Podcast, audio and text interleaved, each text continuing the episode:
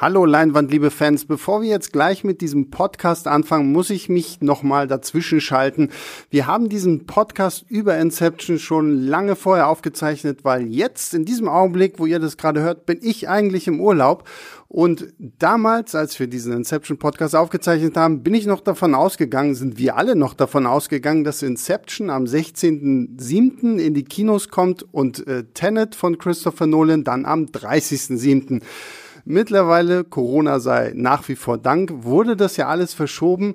Ähm, Tenet ist irgendwann in den August verlegt worden. Inception soll jetzt ja Ende Juli in die Kinos kommen. Also verzeiht es uns bitte. Es gibt diesen einen kleinen Fehler in der Begrüßung von diesem Podcast. Deswegen melde ich mich jetzt hier nochmal und quatsch euch voll. Ähm, aber jetzt viel Spaß beim Podcast.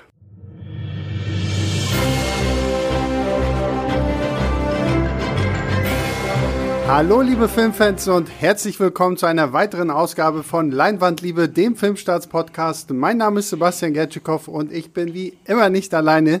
Äh, Im Studio bei mir, zu meiner Linken, ist der gute Yves von Moviepilot. Hallo guter Yves. Freut mich wieder hier zu sein. Ja, es freut mich auch.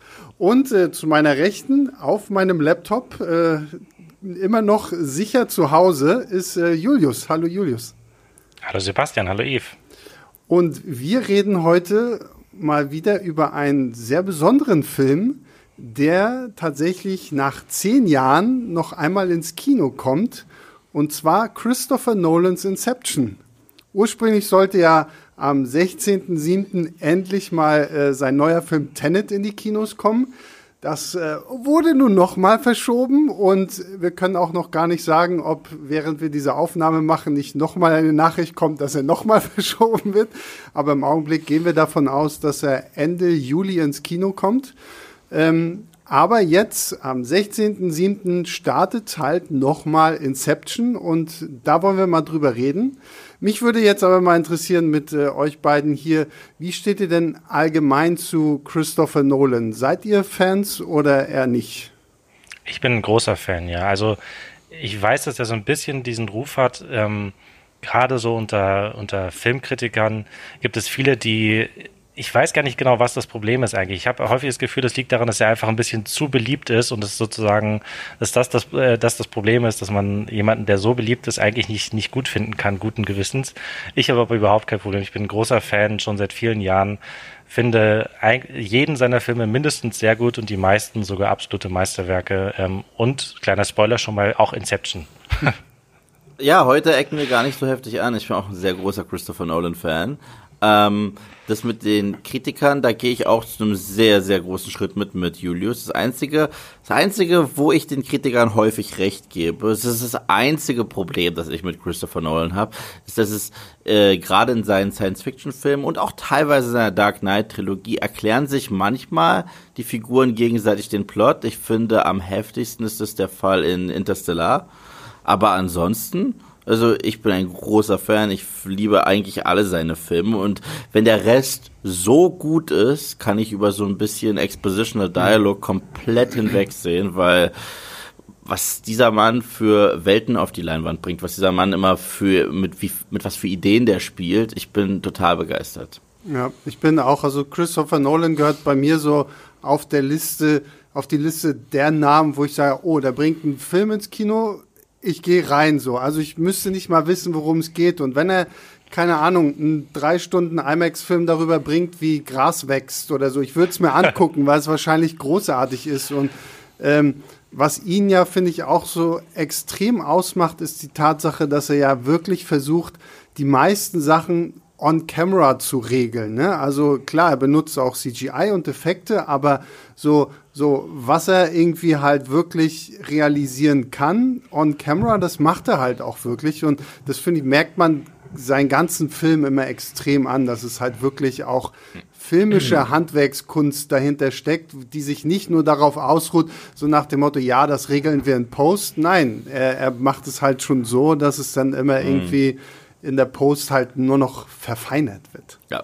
Ja, das merkt man, äh, merkt man bei jedem seiner Filme und das zeichnet sie auch wirklich aus. Also diese fast schon altmodische, möchte man sagen, wenn das nicht so negativ belastet wäre, das Wort, ähm, Art Filme zu machen.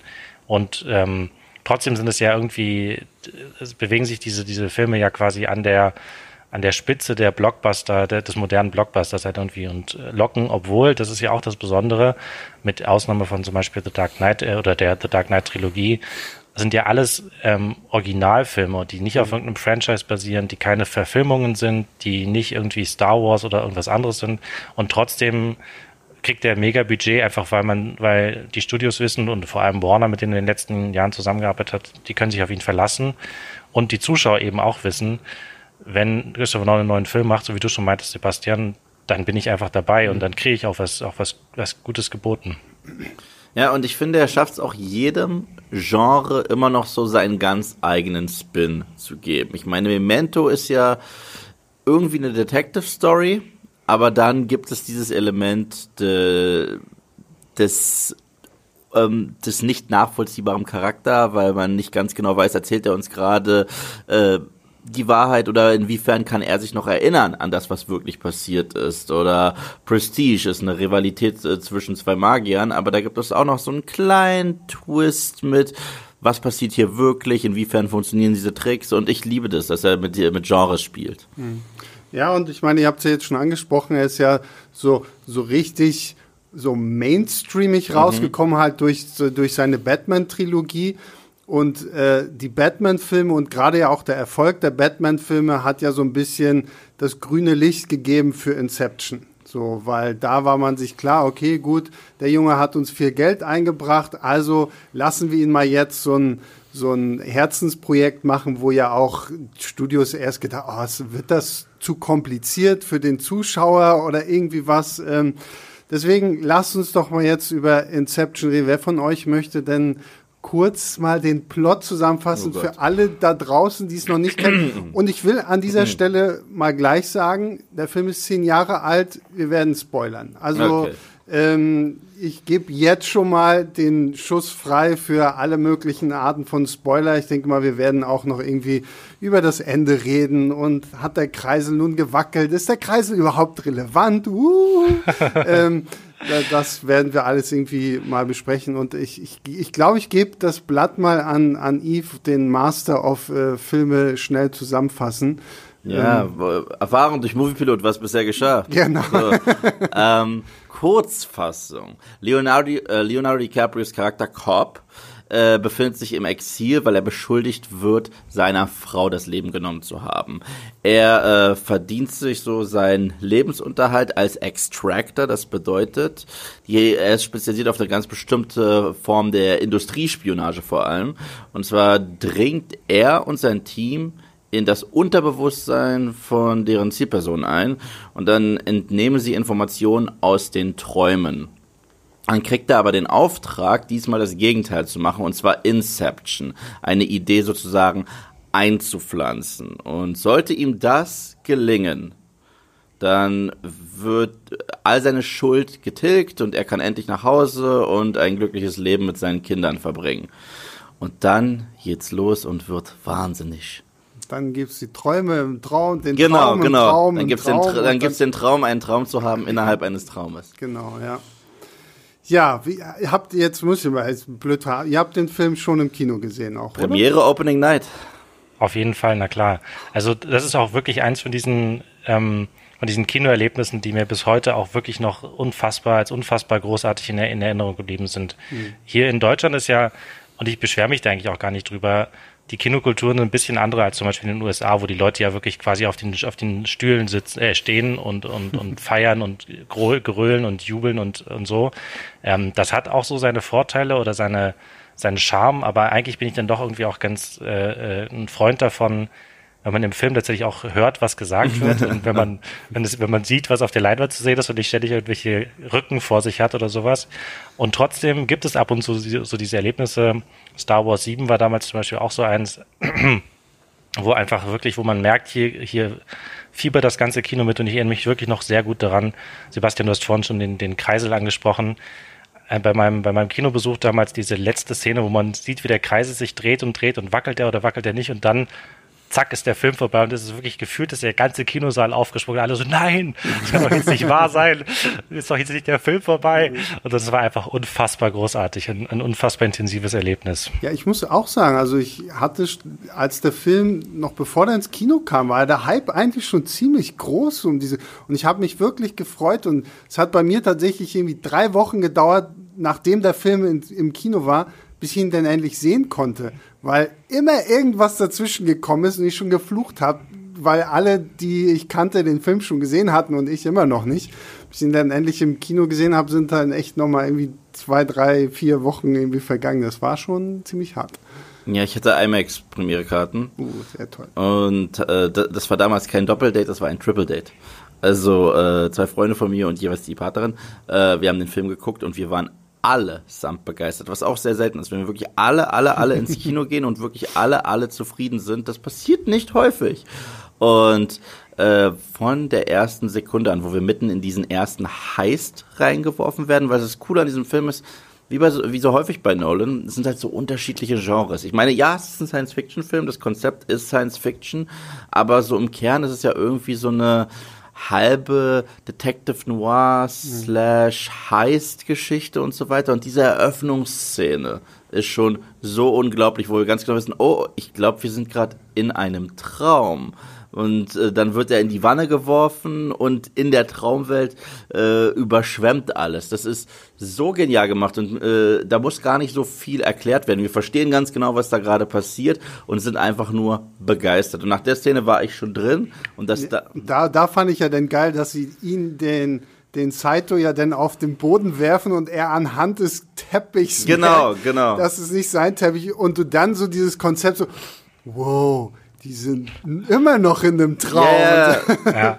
Das ist, das ist, was ich an dem Film so krass liebe, ist, äh, also erst recht damals, das ist schon fast, äh, der hat Material schon fast für äh, eine Zwei-Film-Story. Mhm. Und zwar, die ganze erste Hälfte zeigt uns dieses Konzept von äh, diesen unterschiedlichen Traumkonstrukten und so weiter und was man da alles machen kann und wie so ein Traum in einem Traum funktioniert und so weiter.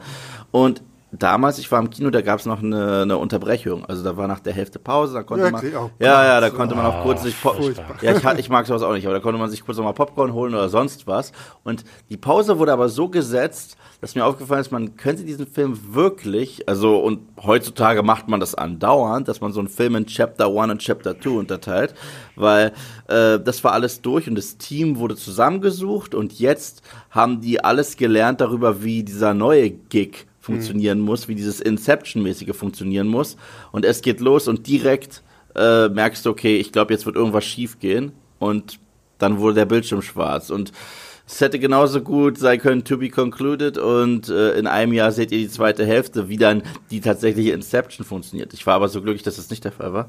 Du hast ja jetzt schon was äh, Interessantes angesprochen, was ja so, ein, so einer der Kritikpunkte ist, der gerade bei Inception mhm. sehr häufig aufgegriffen wird, so dass wir in dieser ersten Hälfte und du hast es ja vorhin schon gesagt, so diese ganzen Erklärbär-Momente mhm, haben. Mhm. Und die erste Hälfte ist ja viel ähm, Leonardo DiCaprio erklärt Alan, Alan Page wie Inception und wie Träumen funktioniert. Mhm. Äh, wir haben ähm, Joseph Gordon-Levitt, mhm. der Alan Pages Charakter erklärt, wie Träumen funktioniert. Und äh, ist das so ein Punkt für euch, der euch gestört hat oder hat es gepasst? Beim ersten Mal gucken, also, also du zuerst, oder? Äh, ja, also ich wollte gerade sagen, bei mir ging es tatsächlich so, äh, so, dass ich jetzt beim, beim erneuten Anschauen, ich habe ihn mir jetzt also zur Vorbereitung auch nochmal angesehen, kann ich nicht behaupten, dass es mich nicht gestört hätte. Also es ist schon auffällig, ähm, wenn man den Film halt schon kennt und wenn man auch weiß, wie alles funktioniert, ähm, dass da halt sehr viel erklärt wird, aber es ist halt auch einfach eine dringende Notwendigkeit. Ansonsten, also Christopher Nolan bewegt sich halt immer so auf dieser, auf diesem Grad zwischen Blockbuster, Mainstream und halt irgendwie fast sowas, fast sowas nicht Kunstfilmmäßiges, aber so ein bisschen so sowas Außergewöhnliches. Und wenn es jetzt ein reiner Arthouse-Film, Kunstfilm wäre, dann könnte man auch einfach sozusagen rätselhaft bleiben und dann einfach nichts erklären. So. Und mhm. auch klar, das ist, glaube ich, ein, ein Problem, was viele Kritiker ab und zu haben, dass sie sozusagen diese, diese sehr intellektuellen, abgedrehten Konzepte hast, aber es wird gleichzeitig so viel erklärt, dass es irgendwie so ein bisschen das ist halt einfach, dass halt einfach jeder auch versteht, was Sache ist. Und das wird vielleicht ein bisschen zu viel gemacht für, für den einen oder anderen, der das Gefühl hat, ja, aber ich verstehe es doch schon. Hm.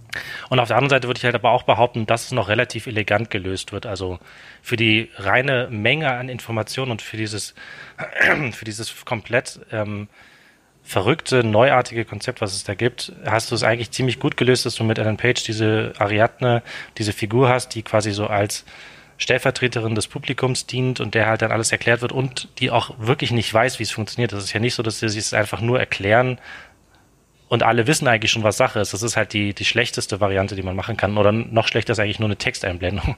ähm, mm. Und sobald dann der Heist-Movie-Teil äh, losgeht, also wo sie quasi diese, dieses Unternehmen, diese Inception planen, ab da ist dann auch jede Art von Erklärung legitim, finde ich, weil dann, das ist in jedem Heist-Film so, dass sie sozusagen da sitzen und planen und hey, wie können wir das denn jetzt machen und was wäre denn, wenn wir es so machen? Und dann sagt der andere, nee, das funktioniert doch nicht, weil das haben wir schon mal da so probiert und irgendwie so in die Richtung. Aber ja, es ist ein Problem, ein kleines. Hm. Ja, gebe geb ich dir genau recht. Also ich finde, es ist jetzt kein Problem, dass mir den Film irgendwie badig macht. Gerade beim ersten Mal gucken, glaube ich, ist es schon fast eine Notwendigkeit. Und das Tolle ist, dass gerade diese heftigen äh, Expositionsdialogsequenzen, äh, die werden zumindest von richtig coolen visuellen Bildern mhm. begleitet. Und das macht's halt besonders. Wenn Leonardo DiCaprio mit äh, Alan Page durch Paris läuft und sich alles zusammenfaltet, dann ist man von diesen Bildern schon so begeistert, dass die Erklärung das mir dann nicht madig macht. Wenn er es einfach nur erklären würde, aber ich nichts davon sehen würde, würde ich es blöd finden. Mhm. Ein anderes Beispiel, ein, äh, ein Film, mit dem dieser Film übrigens häufig vergleicht wird, hat eine ähnliche Szene. In sieben Minuten lang, in einer nicht gecutteten sieben Minuten Szene, werden dir alle Regeln dieses Films erklärt und das ist Matrix.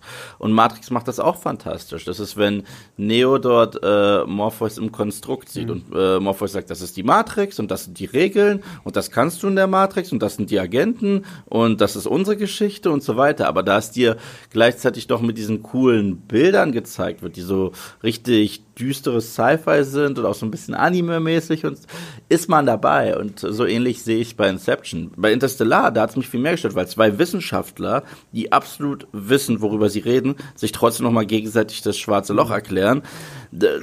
Ja, da hat da bei Interstellar hat halt so eine Figur wie Alan Page nicht gegeben. Genau, genau. gefehlt, so die halt irgendwie so sagt, so ich weiß überhaupt nicht, was wir eigentlich tun. Aber ich finde auch, also bei Inception stört es mich. Ich habe den Film jetzt auch noch mal am, am Wochenende geschaut und ich finde es halt immer noch geil, weil gerade wie du halt sagst, es ist so perfektes Erörtern, eben weil halt alles, was dir erzählt wird, so mit diesem, mit, mit wundervollen Bildern erklärt mhm. wird und halt auch so dieses, so, oh, und du weißt nie, also auch so dieses Konstrukt des Traums wird ja eigentlich sehr schön erklärt. So, na, du weißt ja nie, wie du in so einem Traum ankommst und äh, deswegen bist du halt dann irgendwie auf einmal da und dann fängt es halt irgendwie mittendrin einfach an und ich finde gerade bei dem Film, gerade auch für nachher dieses Traum und Traum und Traum, was dann in der zweiten Hälfte ja dieser, dieser Heiß, diese Inception-Angelegenheit ist, ähm, dafür finde ich es eigentlich gerade gut, weil dann muss er da nichts mehr erklären. Mhm. Also wenn du dann nicht auf dem Stand bist, den alle haben, dann hast du halt die erste Hälfte irgendwie nicht verstanden und müsstest nochmal anfangen. Und gleichzeitig macht es auch Sinn, weil später, wenn sie halt Inception machen, das haben sie ja bis dato noch nie gemacht, und sie sehr viele Schwierigkeiten dabei haben und sehr viele bisher ihnen noch unbekannte Probleme dort äh, erleben, äh, ist es spannend, dass sie basierend auf ihren Thesen, die sie uns davor noch vorgetragen haben, improvisieren müssen. Und sie machen jetzt auch Sachen, die sie selber nicht gewohnt sind. Und das, das macht es dann auch wieder cool. Mhm. Und tatsächlich kann man dann auch noch mal ab und zu so eingestreut so kleine neue Sachen, die sie halt nicht mhm. am Anfang erklärt haben. Also zum Beispiel, ich denke zum Beispiel an den Mr. Mr. Charles heißt es, glaube ich, das ist quasi ja, genau. so. Mhm. Ähm, wenn also Leonardo DiCaprio sich quasi als ähm, Sicherheitsbeamter der Träume ausgibt, möchte ich das jetzt mal in Anführungszeichen mhm. nennen, ähm, der sozusagen ähm, einem Menschen, der darauf trainiert ist, sich, im, sich gegen diese Art von Extraction oder Inception zu verteidigen, ähm, dann sozusagen als repräsentat repräsentative Figur der, der Verteidigungsmechanismen oder sowas dient. Und sowas wird dann halt eben auch nochmal hier eingestreut und so. Und auch das finde ich eine ganz gute Variante, dass du halt eben, klar, du hast den Großteil der Exposition und der Erklärungen am Anfang in einem relativ langen Block und trotzdem wird es dann halt nochmal so ein bisschen aufgebrochen, weil halt dann eben auch nach und nach nochmal was erzählt wird. Und es kommt immer nochmal was Neues dazu, ein neues Element. Und ja. was, ich, was ich halt auch cool finde, ist einfach, ähm, dass hier Science Fiction, Eve, du hast es vorhin schon gesagt, es ist halt wirklich so ein bisschen mehr so Science, weil die Welt an sich sieht aus wie unsere Welt. So, also mhm. Da, da, du hast jetzt keine fliegenden Autos oder irgendwie sowas, aber es wird halt irgendwie erwähnt, okay, das ist irgendeine Technologie, die hat das Militär entwickelt, um eigentlich Soldaten auszubilden und das wird jetzt halt hier so missbraucht und ich fand so, so selbst so, so Kleinigkeiten, das fand ich einfach unglaublich stark, weil das diesem ganzen Schema irgendwie viel mehr äh, Gewicht verleiht, mhm. weil am Ende ist es halt auch nichts Großes. Sie haben irgendeinen so komischen Koffer, da, da schließen sie sich alle mit so, mit so Kanülen an, da wird ein Knopf gedrückt und dann ist, geht's rund. Ja. So, ne? Das fand ich ganz geil. Und was ich halt auch cool finde, häufig in solchen Filmen, die, sage ich mal, es gibt ja häufig zwei unterschiedliche Arten von Filmen. Filme, die komplett plot-driven sind und Filme, die komplett charakter-driven sind. Und häufig, wenn die Filme mir zu plot-driven sind, bleiben die Charaktere auf der Strecke und dann komme ich trotzdem nicht in den Film rein. Selbst wenn ich das Konzept spannend finde, wenn ich die Figuren nicht spannend finde, komme ich nicht wirklich rein. Aber ich finde, in diesem Film haben sie echt tolle, unterschiedliche, coole Charaktere.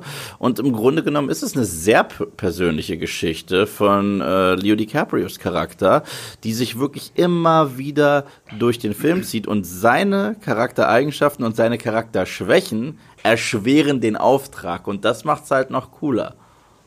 Das ist auf jeden Fall auch was, was mir ähm, beim, beim erneuten Anschauen jetzt, ich möchte fast sagen, zum ersten Mal so aufgefallen ist. Also klar, man ist vielleicht nicht mehr so komplett weggeblasen wie beim ersten Mal und klar, man stört sich vielleicht dann hier und da an so, an so Erklärungssequenzen, aber dafür entdeckt man halt eben auch andere Sachen, finde ich. Und das ähm, konnte ich, habe ich sehr, habe ich sehr schön gefunden, dass man zum Beispiel echt merkt, wie sich diese Figur entwickelt und es halt wirklich einfach einen klaren Anfangspunkt gibt und wirklich am Ende, in der allerletzten Szene ist quasi erst das Ende der, der Entwicklung erreicht und ähm, das sozusagen nicht einfach nur so wie Yves gerade meinte, hier eine irgendwie es geht nicht nur um Action, es geht nicht nur darum, irgendwie eine Geschichte, die sehr komplex ist zu erzählen, sondern auch noch eine wirklich zentrale Figur, die von Leonardo DiCaprio natürlich auch großartig gespielt wird, wie er eigentlich immer, ähm, die, die halt sich hier, die sich entwickelt und die, die wir auch verfolgen können und mit der wir mitfiebern können.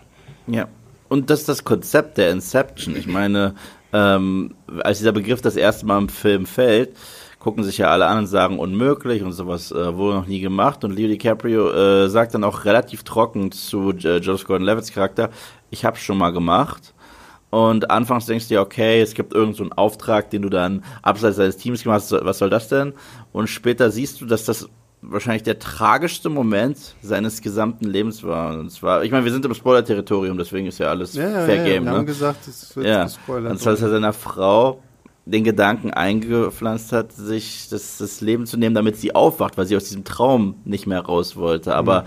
diese Idee ist halt, wie es am Anfang erklärt, wie ein Virus hängen geblieben. Und dann hat sie das halt auch in der wahren Welt gemacht. Und äh, das finde ich unfassbar spannend und das macht die Nummer um einiges tragischer. Ja, und das finde ich ist auch so ein Punkt, der, der dir halt vorher nicht so diese ganze, mhm.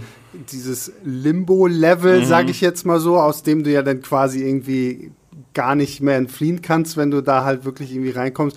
Das wird halt erst so mit einem Heiß so, so wie, ach, es gibt noch was irgendwie und das ist jetzt richtig schlimm. Und das fand ich ganz, und das fand ich halt auch sehr äh, visuell sehr, sehr beeindruckend mm. aufgebaut, weil es wird ja dann erklärt, dass äh, Cobb und seine Frau Maul das halt selber da irgendwie diese Riesenwelt gebaut haben und äh, das sieht ja dann wirklich diese, diese Fluten von Hochhäusern, die da mhm. irgendwie stehen und so jedes einzelne kleine Haus, mit dem sie irgendeine Erinnerung verbinden und so, fand ich auch sehr, sehr stark. Und da ist auch dieser Punkt, wo ich denke, okay, es ist auch ein starker DiCaprio-Film, ähm, in dem es halt wirklich äh, auch halt so dieser Drama-Faktor einfach gut rüberkommt. Ja, und gleichzeitig finde ich, verliert er sich nicht darin, nur dramatisch zu sein. Es gibt auch genügend witzige Momente und genügend smarte Charaktere zum Ausbauen. Ich meine, Tom Hardy, das, das war so einer meiner ersten Berührungspunkte mit Tom Hardy jetzt abseits von Star Trek Nemesis, den,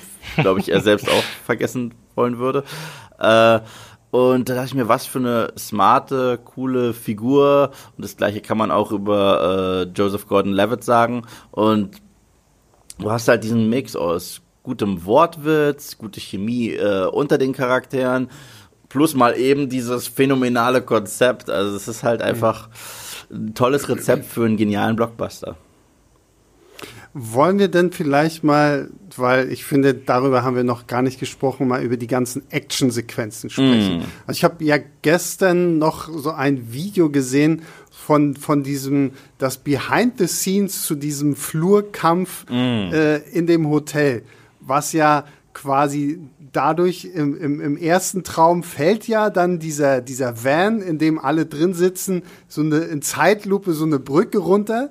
Das beeinflusst ja dann die Schwerkraft in diesem zweiten Traum mhm. und bringt uns ja dann zu dieser grandiosen Flurkampfszene, in der Joseph Gordon-Levitt so gegen diese Security, diese Traum-Security kämpft und das halt so in Schwerelosigkeit und wenn du dieses, dieses Behind-the-Scenes-Video siehst und ich, ich werde das mal hier in die, in die Video, äh, in die Podcast-Beschreibung mit reinpacken, mhm. weil es ist wirklich grandios. Die haben halt wirklich einen Flur, einen richtigen Flur mhm. nachgebaut, aber halt in so einer, in so einer riesen Lagerhalle und in so einer Konstruktion, dass sie das halt drehen und kippen konnten, wie sie wollten und das ist dann halt wirklich Joseph Gordon-Levitt und die äh, Stunt-Leute da halt an Gurten wirklich in Schwerkraft kämpfen und dieses ganze Zeug machen. Und das ist einfach, das ist halt wieder so ein Punkt, wo ich so sage, okay, da merkst du halt wirklich, Christopher Nolan ist so ein, so ein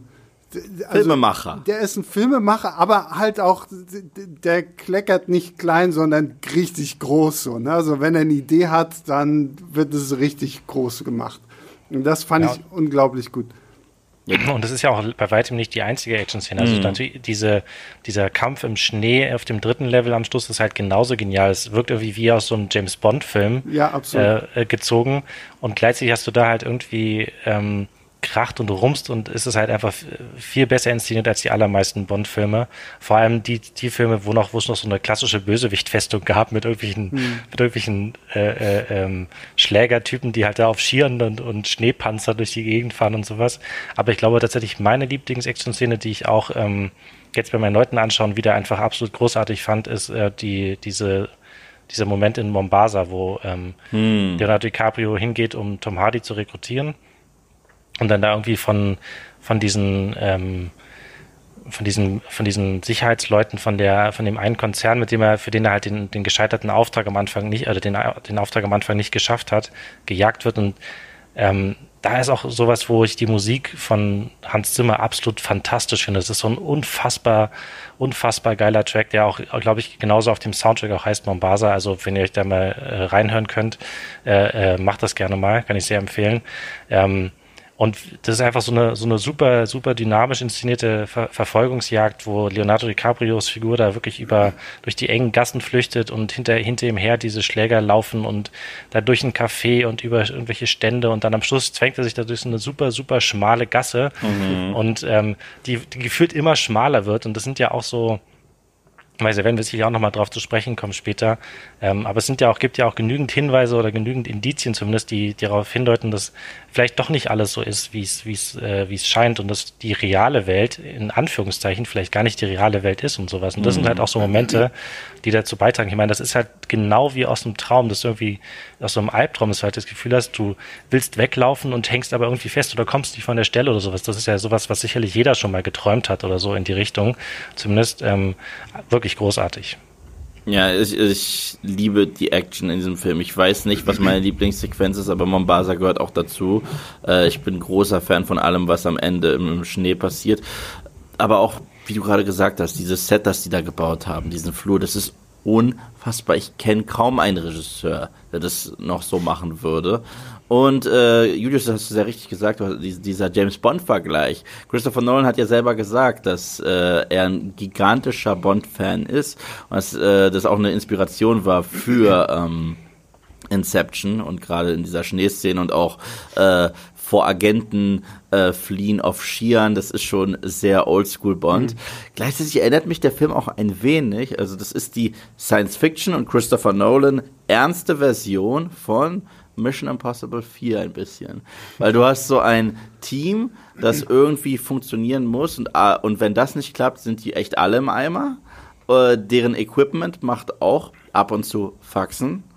und sie wissen, das ist ihre einzige Chance. Es ist dieser eine Auftrag. Wenn sie das nicht hinkriegen, war es das für jeden Einzelnen. Und deswegen ist das immer so eine schöne Parallele. Den einen kann ich mir so als äh, als lockeren, gechillten Blockbuster angucken mit Popcorn und der andere hat dann noch so ein bisschen mehr Schwere. Aber die beiden haben überraschend viel Parallelen. Ja. Und ich, mir ist noch, äh, welche Actionsequenz ich auch großartig finde, ist die in diesem Traum New York, wenn da auf einmal dieser Güterzug mm. aus dem Nichts auf der Straße ja. auftaucht und da sich erstmal durch den Verkehr mäht und dann halt einfach diese Schießerei im Regen stattfindet. Also ja, es ist schon wirklich toll, auch was dieser Film halt, und das mag ich halt so, ne? Du hast diese ausgewogene äh, Balance zwischen, okay, wir erklären dir viel, aber du kriegst halt auch so unglaublich mhm. viel zu sehen und auch wirklich so, so neue Konzepte, die halt, finde ich, auch gut die Idee vom Träumen an sich halt irgendwie rüberbringen, weil buff, auf einmal kommt da ein Zug. So, ja, ja, na klar, so, also ich meine, man träumt halt irgendwie so Mist, so, dass du auf, irgendwie auf einmal fliegen kannst und dann bist du im Zug und danach fährst du Ski und keine Ahnung was. Und das fand ich äh, wirklich sehr, sehr cool. Und was ich hier auch so cool finde, das ist eigentlich eine der spektakulärsten Szenen, wo aus dem Nichts ein Zug kommt, äh, kommt und äh, Autos zur Seite boxt.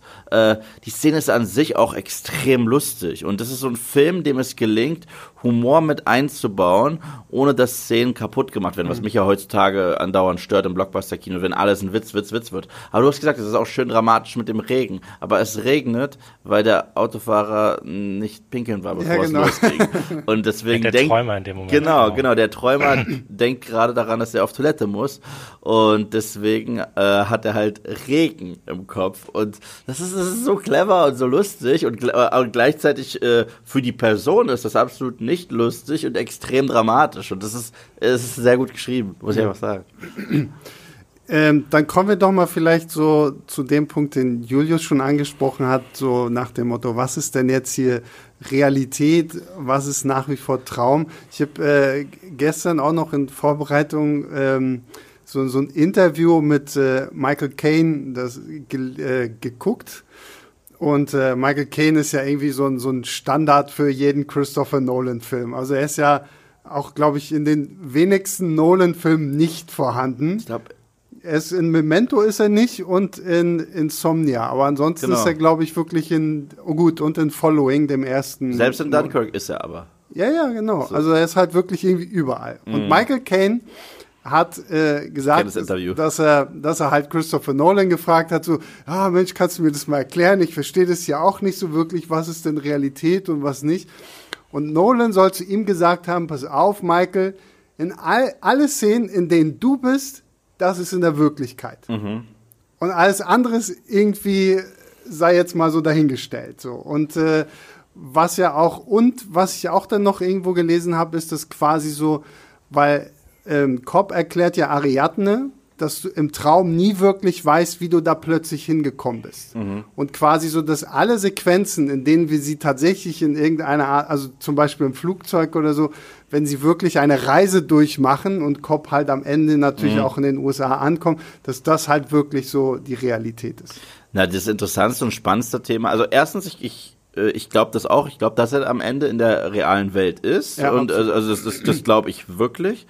Aber ähm, es spielt wirklich keine Rolle, ob dieser ja. äh, Kreisel sich dreht oder nicht, aus mehreren Gründen. Einmal aus äh, Charaktersicht, weil das Ziel ist erreicht. Normalerweise, egal wo er ist, er checkt erstmal seinen Kreisel, aber seine Kinder im Traum haben sich nie umgedreht und jetzt drehen sie sich um und sie bedeuten ihm alles. Und ganz egal, was gerade passiert, das ist für ihn so das logische Ende. Aber was viel spannender ist, äh, was man bei mehr, äh, bei mehrfachem Gucken kennt, ist, dass dieser Kreisel für ihn gar nicht als Totem funktionieren darf oder kann, laut den eigenen Regeln. Mhm.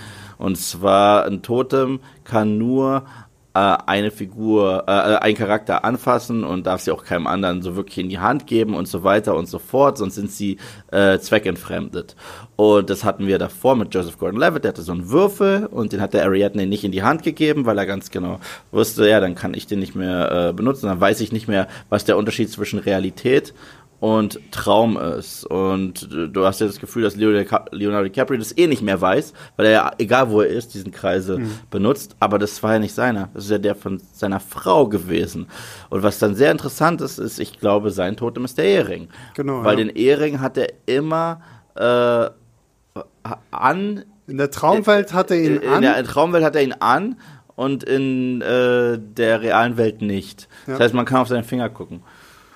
Und trotzdem kann man sozusagen an jeder, äh, bei jedem Argument immer ein großes Ja, aber. Mhm. Das, ist halt, mhm. das ist halt das Geniale an diesem Film. Es ist so ein bisschen, meine Vergleich ist eigentlich schief, weil Joker deutlich nach Inception kam. Trotzdem weil er jetzt halt gerade so frisch in Erinnerung von jedem ist.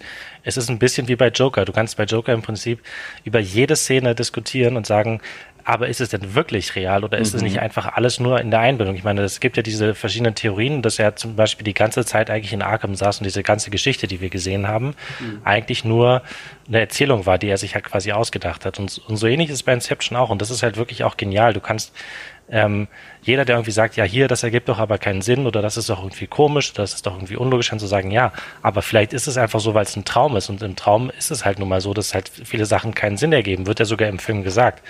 Und ähm, ähm, dann kann man sicherlich verschiedene, verschiedene Betrachtungsweisen sehen. Man kann auf verschiedene Elemente achten, wie den Ehering, wie den, äh, wie den Kreisel oder was auch immer. Und man kann auch sogar auf das hören, was Christopher Nolan sagt. Und trotzdem ist ja so mal eigentlich so normalerweise so, dass selbst wenn der Film, Filmemacher sagt, das ist meine Version, so ist es und das ist meine, meine Lesart, kann man, ist jede andere Lesart trotzdem legitim, wenn es sozusagen der Film hergibt. Und das ist wirklich toll. Na, was, was ich halt schön finde, das ist, was Yves schon angesprochen hat, ist, dass egal wie du es nimmst, für, für Cop ist es am Ende egal. Deswegen achtet er ja auch nicht mehr darauf, ob dieser blöde Kreisel nun umkippt oder nicht, weil er ist da, wo er sein wollte. Er kann seine Kinder in den Arm nehmen und kann mit denen sein. Und ja, wenn es halt ein Traum ist, dann ist es halt ein Traum, aber dann hat er wenigstens einen schönen Traum.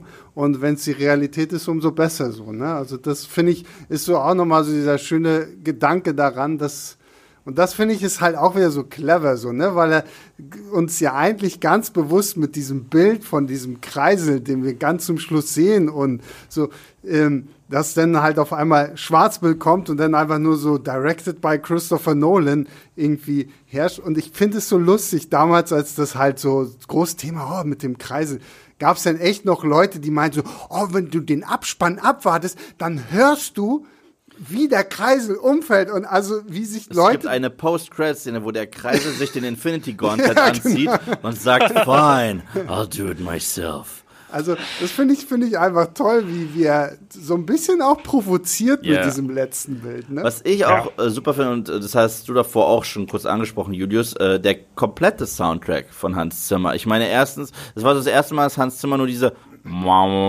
Geräusche gemacht hat, die mittlerweile in jedem Trailer existieren müssen. Und äh, aber das war der erste Film, der diesen Trend gestartet hat. Aber auch äh, die anderen Stücke finde ich echt super. Äh, erst recht das Endstück, das heißt Time.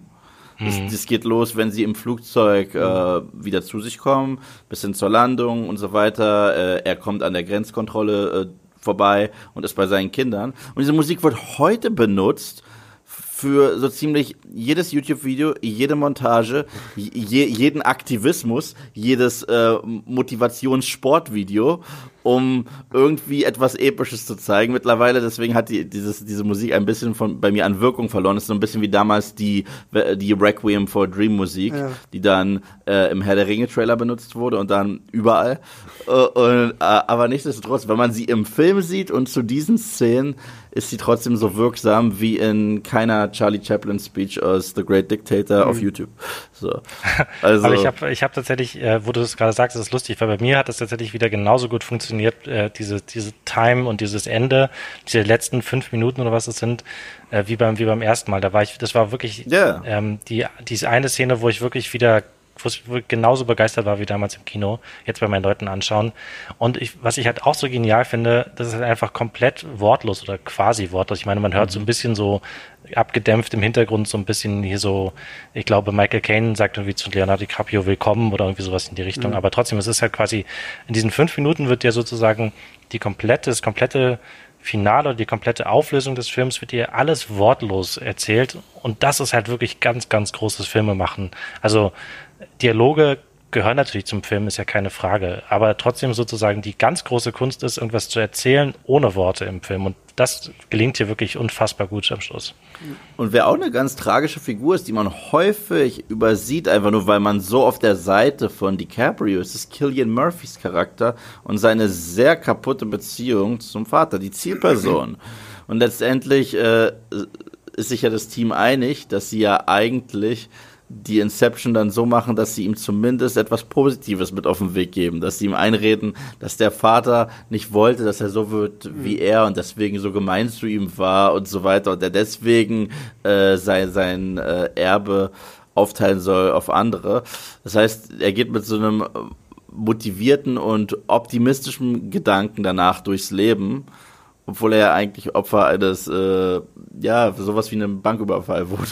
Ja, aber das muss ich auch sagen, das ist mir jetzt beim, beim wiederholten Male auch nochmal aufgefallen, dass gerade diese ganze Geschichte mit äh, Killian Murphys Robert mhm. äh, wirklich auch sehr, sehr rührend ist irgendwie und ähm, das ist, und das ist mir jetzt auch wieder aufgefallen. Ich finde Inception, das Tolle an diesem Film ist, auch wenn du weißt, äh, wohin die Reise geht, ist es halt immer noch ein toller Film, den man mehrfach gucken mm. kann einfach. Also weil halt diese Reise an sich einfach schon so geil inszeniert ist, dass es äh, einfach irgendwie sehr, sehr toll ist. Und wir haben auch so einen kleinen Best-of Christopher Nolan Cast im Film. Wir haben Killian mm. Murphy, wir haben Michael Caine, wir haben Tom Hardy.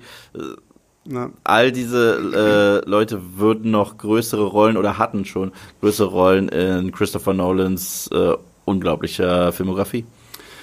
Ähm, jetzt will ich ja mal hier eine Frage in den Raum, in unseren Podcast-Raum hier werfen. Aha. Und zwar, äh, wir reden ja jetzt über Inception aufgrund von Tenet. Aha. Und bei Tenet, wir wissen, okay, wir wissen, dass wir eigentlich nicht wirklich viel über Tenet wissen, Wie außer dass es irgendwie darum geht, dass ein Protagonist irgendwie den dritten Weltkrieg verhindern soll und das offensichtlich durch Inversion. Also irgendwie können sie die Zeit zurücklaufen lassen und äh, keine Ahnung. Also ich meine, wenn man sich so die Trailer anguckt, das sieht alles toll aus, aber eigentlich wissen wir nichts. Mhm. So, und jetzt gibt's ja die durchaus äh, sehr spannende Theorie, dass Tenet möglicherweise so eine Art Fortsetzung, also nicht direkte Fortsetzung ist, aber so, ein, so ein, eine geistige Fortsetzung zu Inception was so ein bisschen darauf zurückgeführt wird, dass als Inception damals in die Kinos kam, hat Christopher Nolan gesagt, oh,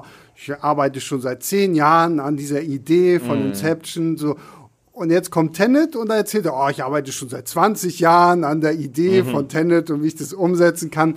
Und natürlich so ein bisschen die Frage ist, okay, was hat wie, wo irgendwie was beeinflusst? Es ist einfach nur so diese Technologie. Fans gehen ja auch davon aus, dass die Kinder von Cobb jetzt quasi in diesem Film wieder auftauchen, in der erwachsenen Version, äh, dass halt Robert Pattinsons Rolle ähm, der Sohn von Cobb ist. Und das wird auch so ein bisschen darauf zurückgeführt. Äh, nirgendwo findest du irgendwie raus, wie die Charaktere heißen. Das steht halt bei, selbst bei Michael Caine irgendwie nicht, wie er heißt. Und da mutmaßen dann die Leute auch, okay, ist er wieder dieser Professor Miles aus Inception? Ja, lange Rede, kurzer Sinn. Glaubt ihr, das könnte irgendwie damit reinspielen oder ist es totaler Humbug? Ähm, ich glaube, es ist weder das eine noch das andere. Also ich glaube nicht, dass es, tot, äh, dass es totaler Humbug ist, aber ich glaube auch nicht, dass, ich glaube nicht, dass es eine Fortsetzung ist. Ich glaube nicht, dass es so, eine, so ein richtiges Spin-off wird, aber ich könnte mir vorstellen, dass es so Verweise gibt. Ich sehe es so ein bisschen, wenn man, äh, wenn man immer darüber spricht, äh, es könnte ein ein, ein, ein geistlicher Bruder sein oder so. Äh, erinnert mich das so ein bisschen, kennt ihr noch Cloverfield und Ten mhm. Cloverfield Lane? Was haben diese beiden Filme gemein? Eigentlich nichts, außer die Tatsache, dass die bisschen mysteriös sind und es so einen kleinen Sci-Fi-Gruselfaktor gibt. Oder die Tarantino-Filme. Die Tarantino-Filme sind ja, wenn man es ganz, ganz, ganz, ganz streng nimmt, alle miteinander verbunden. Ich meine, äh, die Braut Kiddo wird im einsamen Grab der Paula Schulz begraben. Wir kennen Dr. King Schulz aus Django Unchained. So, äh, ich glaube, dass ich kann mir vorstellen, dass es solche wirklich subtilen mhm. Anspielungen mhm. auf Inception gibt und vielleicht sogar einen Verweis auf Dream Sharing, so ganz grob. aber ich glaube nicht, dass das ein Sequel oder ein Spin-off oder ein Franchise aufbauender Film, also kann ich mir im Leben nicht vorstellen. Julius? Ich glaube es ehrlich gesagt nicht, weil es, ich finde, es passt nicht zu, zu Christopher Nolan. Mhm. Also, weil er es bisher auch noch nicht gemacht hat, jedenfalls nicht soweit ich weiß. Und diese Verspieltheit, sowas wie Tarantino, irgendwie passt das, passt das in meinen Augen nicht zu ihm. Und irgendwie, dass er dann irgendwie so einen Verweis einbaut oder dass irgendwie im Hintergrund ähm, einer vorbeiläuft oder irgendwie jemand sagt, aber hey, warum können wir nicht unsere Traumtechnologie äh, benutzen oder sowas? Ich weiß nicht, irgendwie passt das nicht zu Nolan. Es mhm. ist nur ein Gefühl, keine Ahnung. Also wie gesagt, ich finde ja tatsächlich irgendwie ganz sympathisch, wenn es so, so ein bisschen irgendwie oh, Dritter Weltkrieg, warum ist ein Dritter Weltkrieg ausgebrochen? Und in, in Inception geht es ja auch so ein bisschen darum, es geht um irgend so eine Energiegeschichte und dass sie, sie wollen ja irgendein Monopol zerstören, was sonst gefährlich werden könnte. Also ich würde es halt witzig finden, wenn einfach nur so bestimmte Ereignisse in der Vergangenheit von Tenet halt wirklich auf den Dingen passieren, basieren, die halt irgendwie in Inception passiert sind. Und ähm, also, dass es so ein direktes äh, Sequel oder irgendwie sowas ist, das glaube ich auch nicht. Das glaube ich würde auch ein Christopher Nolan einfach nicht machen. Aber vielleicht ist es, vielleicht gibt es halt wirklich so ein paar Easter Eggs, weil so die gleiche Technik hier irgendwie auch vom Militär erschaffen wurde, dass es dann irgendwie. Vielleicht steht irgendwo einfach dieser, dieser, dieser Koffer den, den sie für, für das Träumen benutzen, irgendwo in einem Regal, so dass du sagst, ho, ho, ho, guck mal da, der Koffer. Ja, also äh, ich sage auch nicht, dass es, dass es zwingend so sein muss, aber ich meinte, das ist das höchste der Gefühle. Sollte, ja, ja. Es, sollte es eine Connection geben, glaube ich, wird sie extrem subtil sein und der mhm. Film wird immer noch komplett auf eigenen Beinen stehen können. Und selbst wenn man Inception nicht gesehen hat, wird man den verstehen, weil im Gesamten hat sich ja Nolan schon häufiger so zu Franchises geäußert und ist selber kein großer Fan. Ich meine, selbst The Dark Knight Rises, Gerüchten zufolge, wurde er ja überredet, den ja. zu machen. Und im Gegenzug hat man ihm erlaubt, Inception zu machen. Ich bin einer der wenigen, die trotzdem The Dark Knight Rises mögen. Aber äh, ja, ich glaube nicht, dass der jetzt eine Fortsetzung raus wird. Mhm. Gut, ähm, an dieser Stelle machen wir hier bei Leinwandliebe mal unser ganz eigenes Tenet und äh, drehen die Zeit ein wenig zurück und zwar, ich weiß nicht, zu einer Zeit, bevor wir Corona hatten.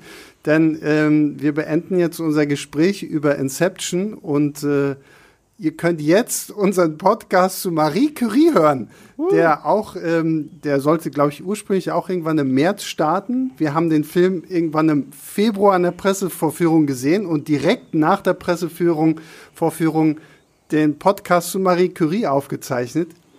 Das hat jetzt lange, lange in unseren äh, Ordnern irgendwie geschlummert. Jetzt können wir es euch endlich äh, zeigen, beziehungsweise ihr könnt es euch anhören. Deswegen jetzt hier unsere kleine Zeit-Zurückspulaktion. Hier ist äh, Marie Curie für euch. Und äh, heute reden wir über Marie Curie. Wer da jetzt sich fragt, wer ist denn das, äh, dann habt ihr irgendwo im Physikunterricht nicht aufgepasst, denn die großartige Marie Curie wurde gleich mit zwei Nobelpreisen geehrt. Sie hat mit ihrem Mann Pierre zusammen irgendwie den Begriff Radioaktivität äh, geprägt. Sie hat zwei chemische Elemente gefunden. Sie hat äh, den zweiten Nobelpreis, den sie bekommen hat, hat sie ja auch tatsächlich für Chemie und nicht für Physik bekommen. Und jetzt gibt's einen Film über ihr Leben. Das Biopic mit Rosamund Pike in der Hauptrolle, die die meisten wahrscheinlich aus Gone Girl kennen dürften, die ihre Karriere als Bond Girl angefangen hat. Und jetzt spielt sie Marie Curie.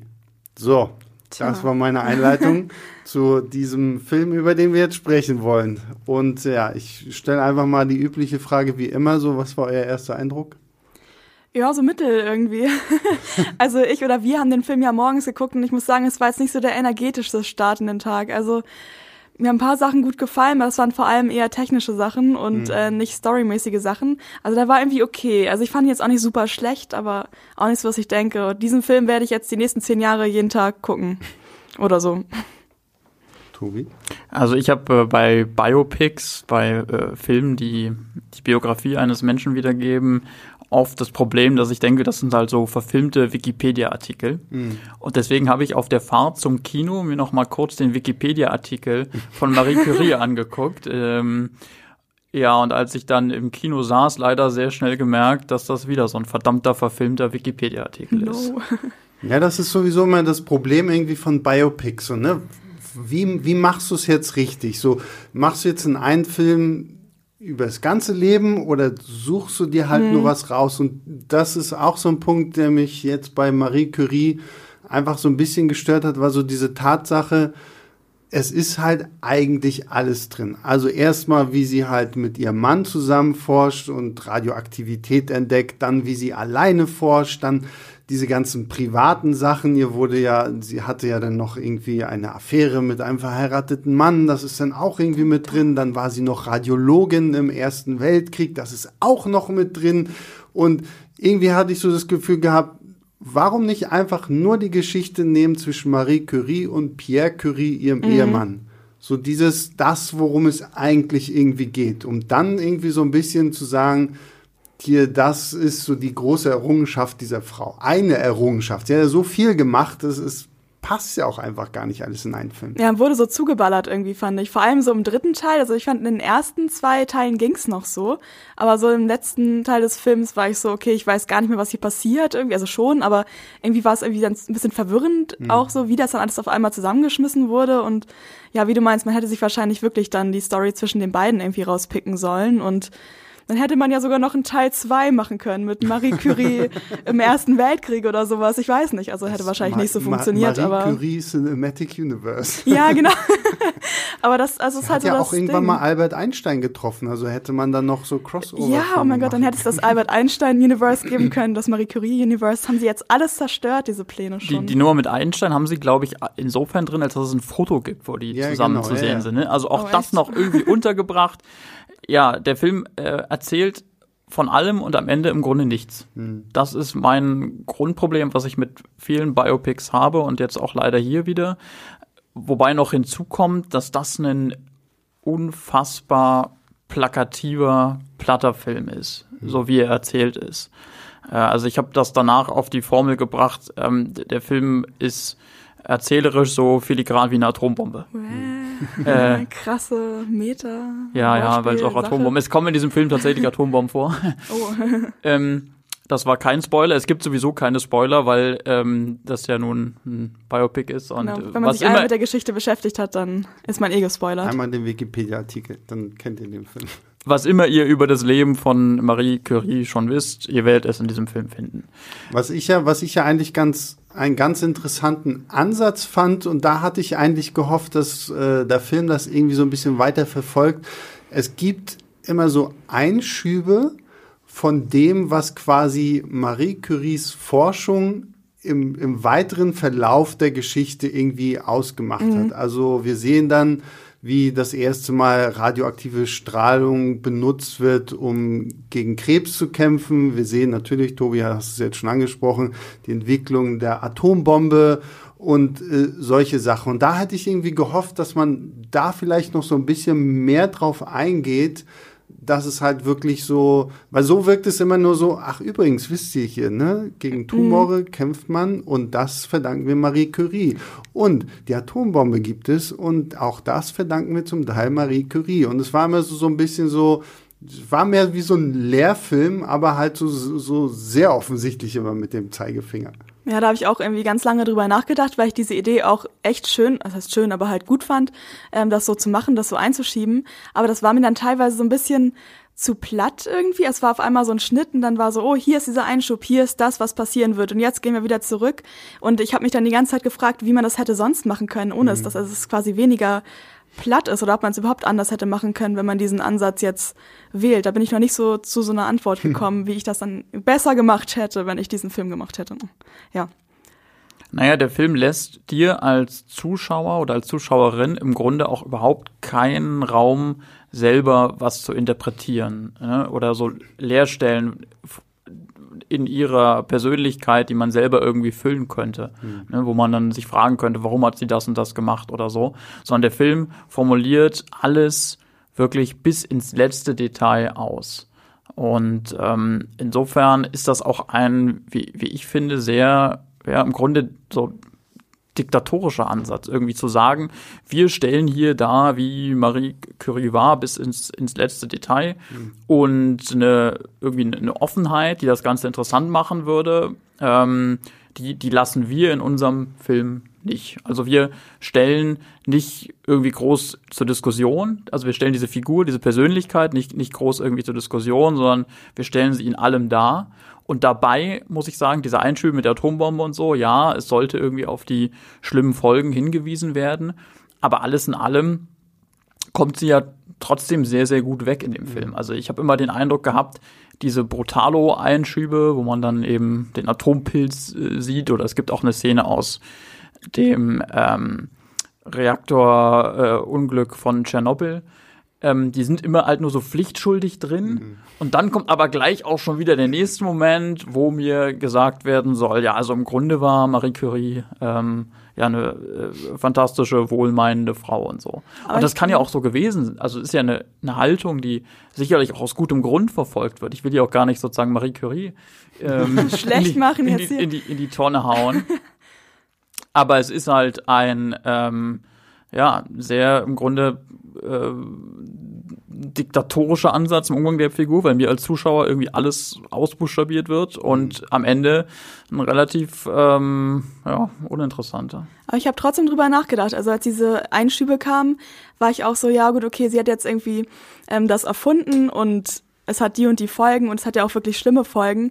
Und ich habe dann wirklich während des Films auch kurz so in meinem Kopf so eine Diskussion gehabt, okay, vielleicht spricht es auch nicht für den Film, dass ich in dem Film eine eigene Diskussion mit mir selbst hatte, aber ich habe dann überlegt, naja, man könnte sie jetzt dafür verdammen, dass sie ähm, jetzt Radioaktivität oder halt diese Elemente entdeckt hat.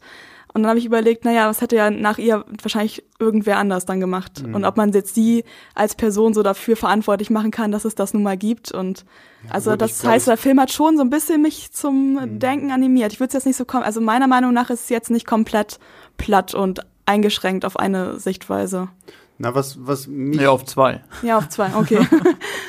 Also das muss ich sagen, hat mich auch nicht so sehr gestört, weil letztendlich ihre Forschung ist unendlich wichtig gewesen. Mhm. Und äh, was ich so ein bisschen eine verspielte Chance fand, war einfach tatsächlich, gerade finde ich auch, wenn man so, so einen Film zur heutigen Zeit macht, um einfach so ein bisschen zu zeigen, wie sie als Frau in dieser Gesellschaft von, wo, wo Männer halt die Wissenschaft angetrieben haben, irgendwie herausgestochen hat. Und ich meine, sie ist auch die, die erste Professorin an dieser Pariser Sorbonne, dieser mhm. Universität gewesen.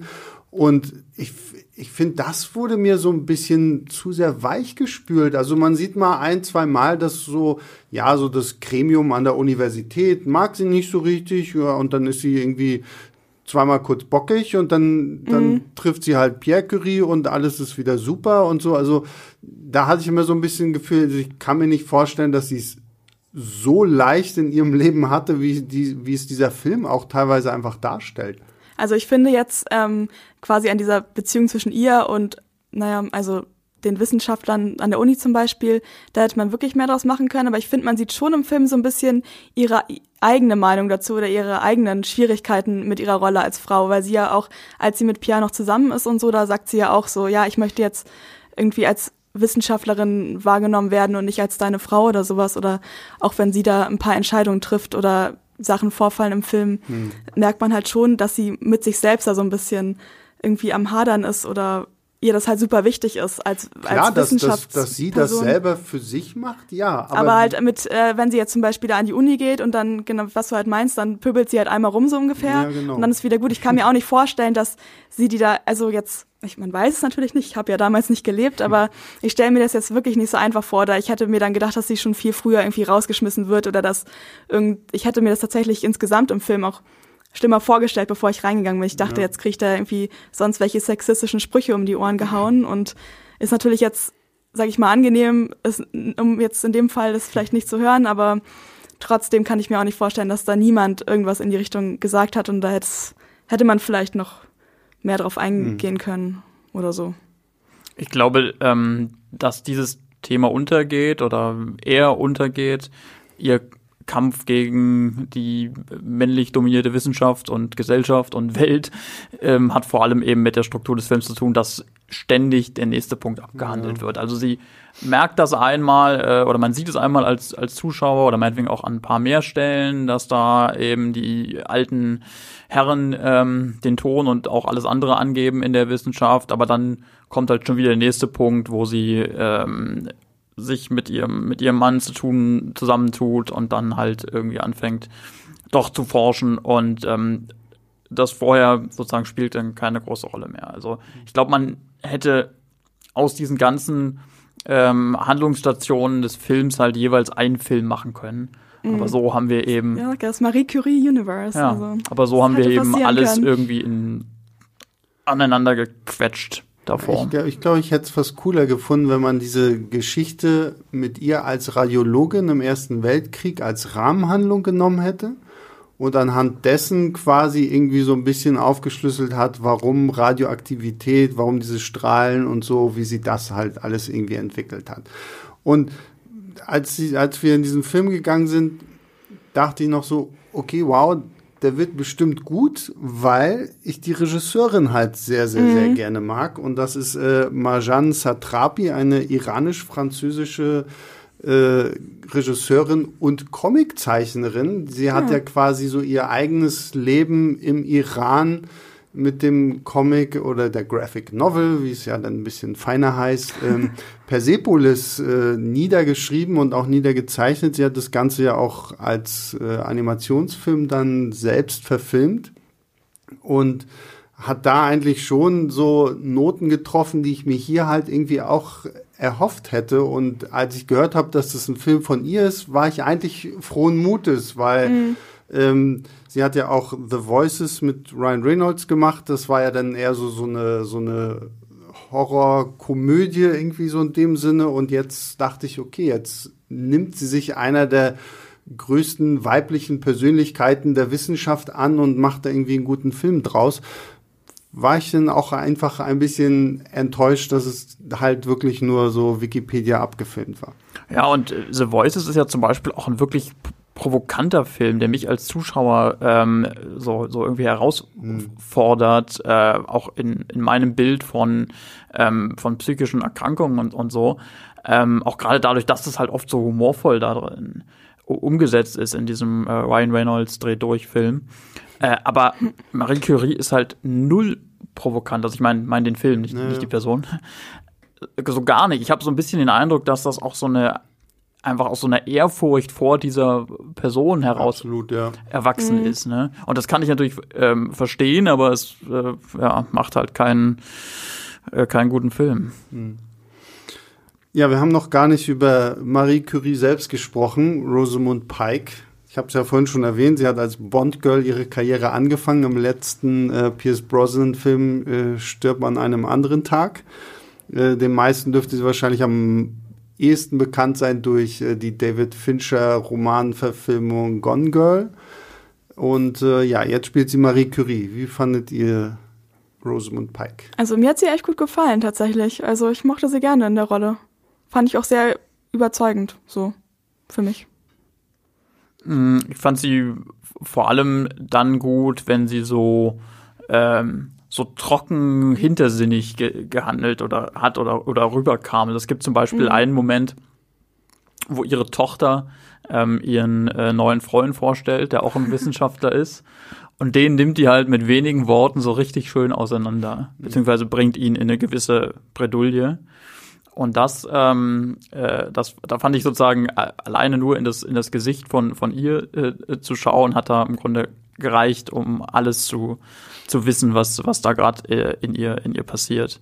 Ähm, aber wann immer sie sprechen musste, hatte sie natürlich das Problem dieses Drehbuchs. Ähm, denn so wie alle anderen Schauspieler auch, ähm, müssen die halt in dem Film meistens irgendwelche Erklärungen aufsagen. Also es unterhält sich in diesem Film niemand normal, sondern es geht in, es geht in jedem einzelnen Satz darum, dem Zuschauer eine Information zu vermitteln, sei es äh, also und zwar direkt zu vermitteln, auszuformulieren, sei es über die Figur oder sei es darüber, was die Figur äh, gerade äh, macht an, an, an wissenschaftlicher Arbeit ähm, oder sei es, um irgendwie noch eine Erklärung nachzuschieben. Also ich glaube, so, es gibt eine Szene mit ihrer Schwester, die sich dann irgendwie ihr nochmal quasi als Schwester vorstellt, mhm. ne, damit mhm. ähm, man das als Zuschauer ja oder diese eine Szene, als äh, eine Person krank wird und die ganze Zeit rumhustet und dann irgendwann nochmal dramatisch sagt, ich bin krank und dann so dachte ich so, ja, das haben wir jetzt noch nicht mitbekommen, so, hm, danke, dass das uns nochmal erklärt wurde.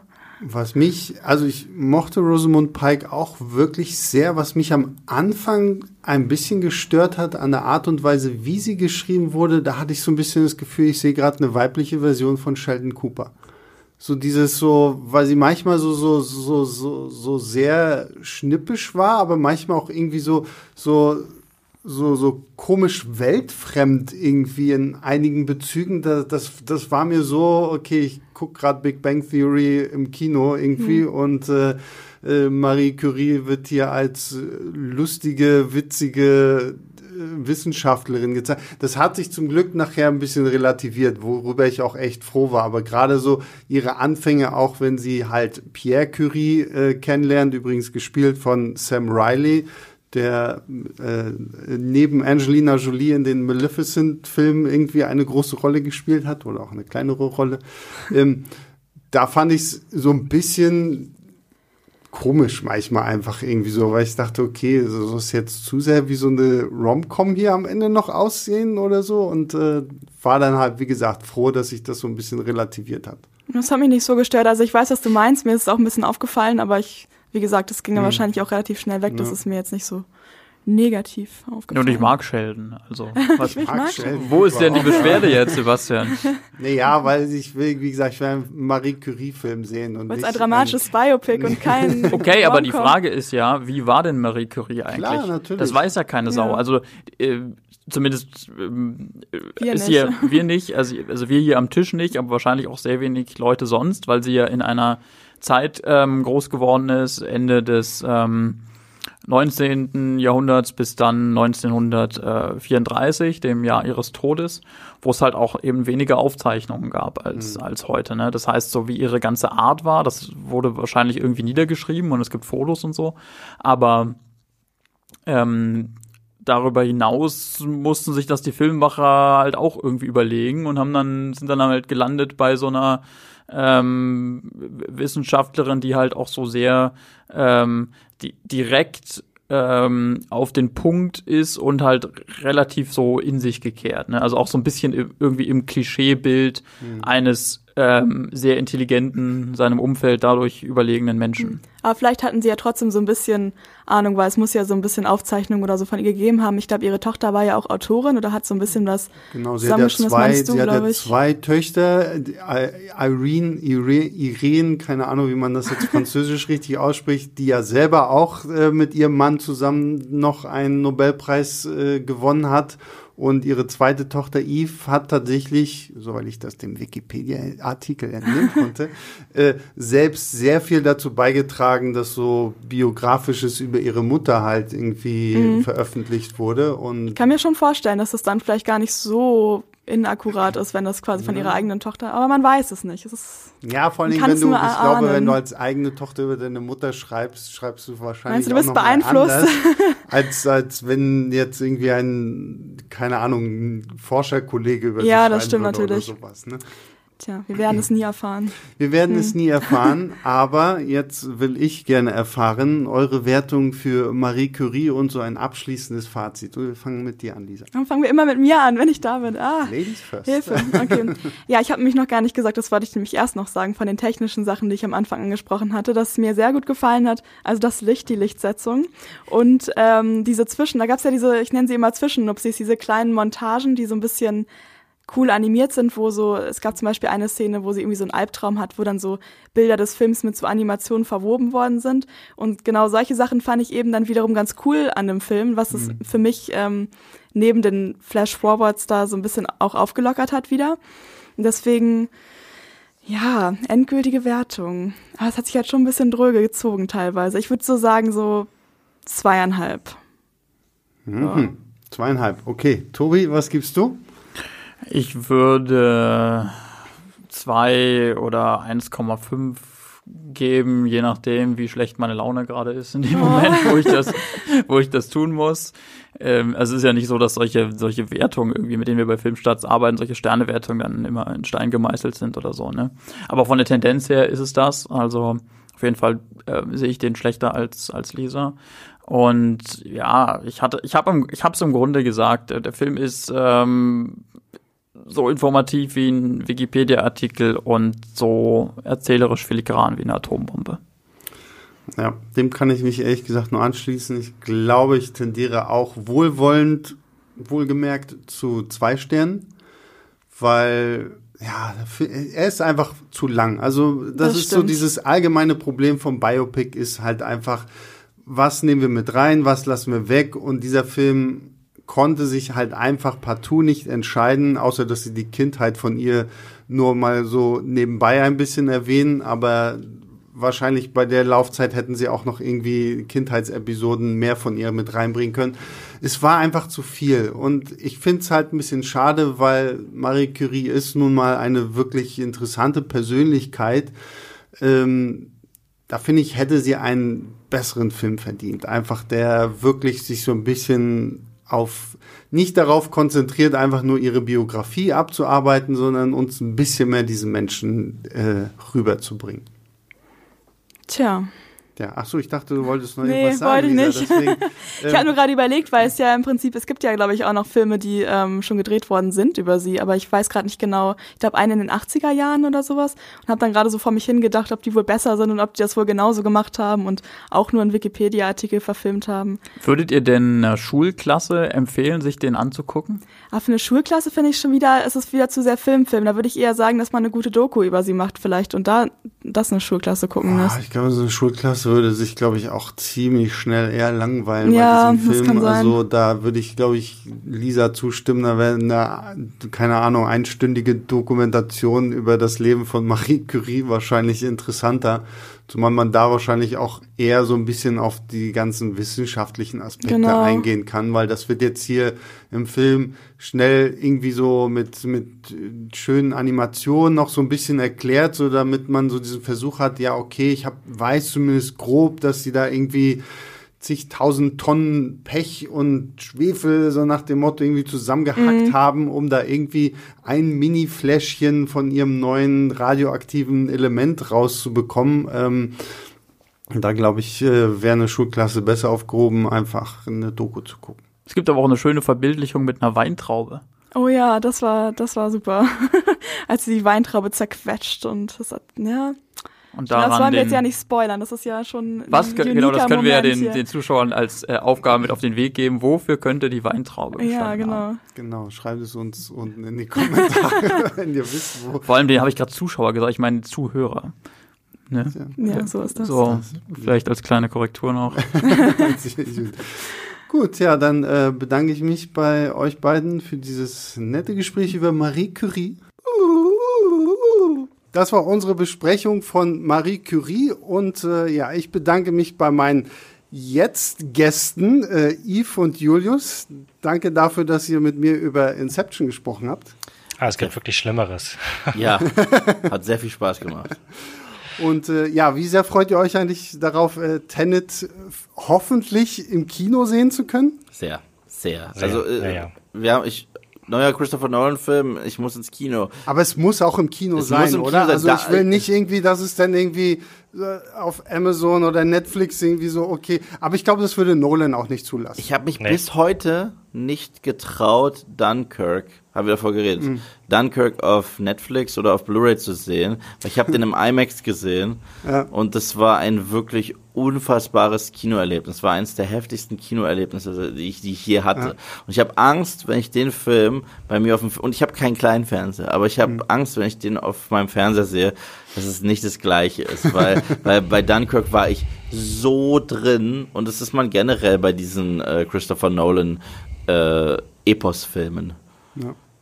Ja, also deswegen, wir hoffen ähm, auf Tenet im Kino. Jetzt könnt ihr euch Inception im Kino anschauen. Und ihr könnt Filmstarts unterstützen und zwar auf Steady. Da gibt's dann nämlich auch ähm, noch mehr Podcasts, noch mehr Videos. Äh, apropos Podcast, Eve, Movie Pilot Podcast, den gibt's ja auch noch, ne? Richtig, Streamgestöber gibt es jeden Mittwoch ab 5 Uhr morgens auf allen äh, Streaming-Anbietern, die es so gibt. Genau, und uns gibt es dann immer donnerstags, auch um 5 Uhr morgens für, für alle Frühaufsteher, die ganz, ganz dringend die neuesten Episoden hören wollen, könnt ihr sehr früh aufstehen und sie euch anhören. Ähm, Lobkritik, Anmerkungen gehen wie immer an leinwandliebe.filmstarts.de. Ich weiß nicht, wir können ja auch gerne mal irgendwie so einen so Nolan-Special-Podcast machen und oh. mal wirklich so über äh, alle Sachen sprechen. Weil ich weiß zum Beispiel, dass wir mit Eve jemanden haben, der sehr toll einen Tom Hardy Bane nachmachen kann. Ah, ja. Ja, und man versteht ihn sogar ein bisschen besser als Tom Hardy im Film.